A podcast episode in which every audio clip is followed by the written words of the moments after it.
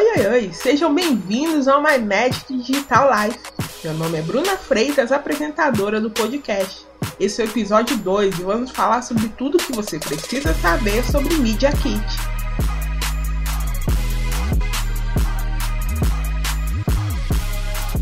Mas antes, vamos a alguns informes. Estamos no SoundCloud e você pode nos seguir por lá.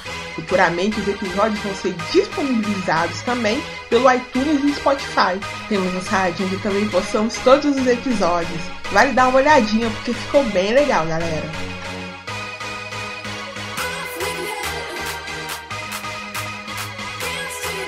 Outro aviso, se você curte nosso conteúdo e quer contribuir de alguma forma com o nosso projeto, temos um Patreon, onde você pode se tornar o nosso patrocinador.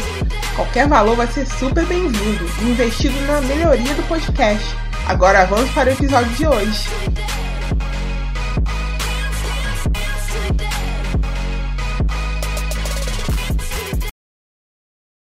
Media Kit. Quem sou eu? Para onde vou?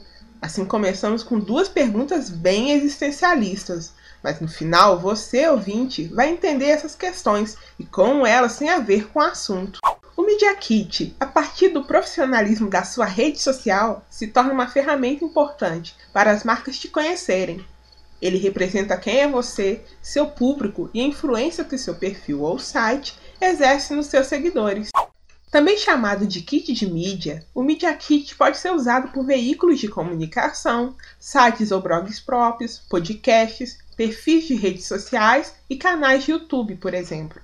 Enfim, tudo que você pode monetizar e vender espaço para publicidade pode ter essa ferramenta. Com as informações necessárias de seu negócio digital, as agências de publicidade e anunciantes podem planejar melhor as campanhas, entender quais os tipos de anúncios adequados e os custos que podem ter.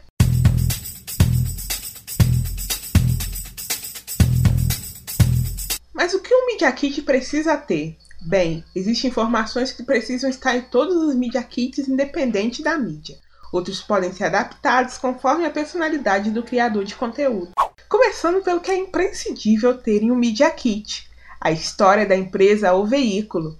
Conte quando foi criado seu perfil ou site, quantos anos você está no mercado, a data que você conquistou os seus objetivos de seguidores. Enfim, conte sua história. Qual o diferencial do seu negócio? O que faz ele diferente dos outros canais do YouTube ou perfis do Instagram? Se começou algo novo ou inovou em alguma área, justifique o porquê de anunciar com você. Estatísticas, sempre elas. Essa é a hora de mostrar sua rede social em números. Número de inscritos, quantidade de visitas, engajamentos como curtidas e comentários. E vale de tudo: gráficos, tabelas e mapas.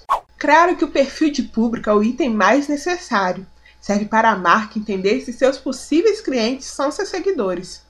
Coloque tudo que você souber sobre seu público: sexo, região do país, etnia, gostos, preferências, desejos e idade são algumas dessas informações.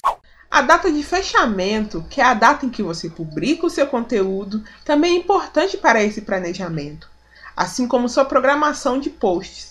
E não esqueça de colocar seus dados de contato, que é a forma de chegarem até você. Agora vamos falar do que pode ser customizado para cada tipo de criador de conteúdo. Você, criador, deve se preocupar com a parte visual do seu Media Kit. Claro, não precisa ser algo muito complexo, mas ele deve ter a identidade gráfica da sua rede social. Use as mesmas cores, elementos e logo. O visual deve ser bonito e os dados não podem ser difíceis de visualizar.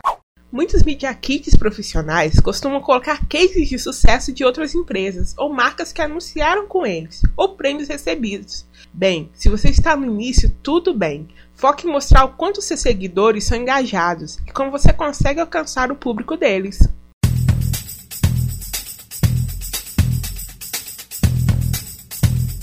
Claro que por ser um documento, o Media Kit deve ser feito com muito cuidado e atenção. Entenda alguns cuidados que você deve ter na hora de fazer o seu kit. Nunca, jamais minta sobre números ou sobre o perfil do seu público. Por favor, pessoal, isso é falta de ética e profissionalismo. Se descobrirem, deixam de anunciar com você. E se isso não acontecer, a campanha não vai surtir efeito algum. Consulte seus clientes antes de utilizar a marca deles em seu Media Kit. Se possível, peça autorização por escrito a ele. Mantenha seu Media Kit sempre atualizado. Novos contatos, nova tabela de preços, novo endereço ou caixa postal, novos projetos, novos clientes devem ser incluídos em uma versão atualizada. Seus clientes devem ter acesso ao documento mais atual.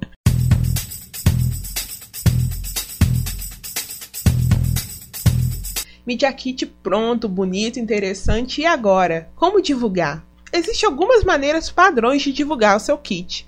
O mais comum, se você tem uma página na internet, é disponibilizar no seu site ou blog um arquivo PDF para download. Outra maneira, se você vai ter contato direto com o cliente, imprima um arquivo, não esqueça de encadernar e leve para que ele possa ver pessoalmente. Deixe o documento no local caso seja solicitado. Enviar por e-mail também é uma boa alternativa. Mande um link ou um anexo.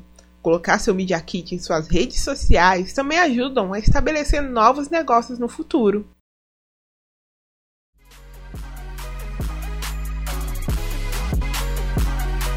Então esse foi o assunto de hoje e a discussão não acaba. Quero saber sua opinião. Conte para nós se você curtiu ou descurtiu esse episódio. Vamos adorar saber. Queremos melhorar cada dia mais nosso podcast. Então é isso, pessoal. Até mais.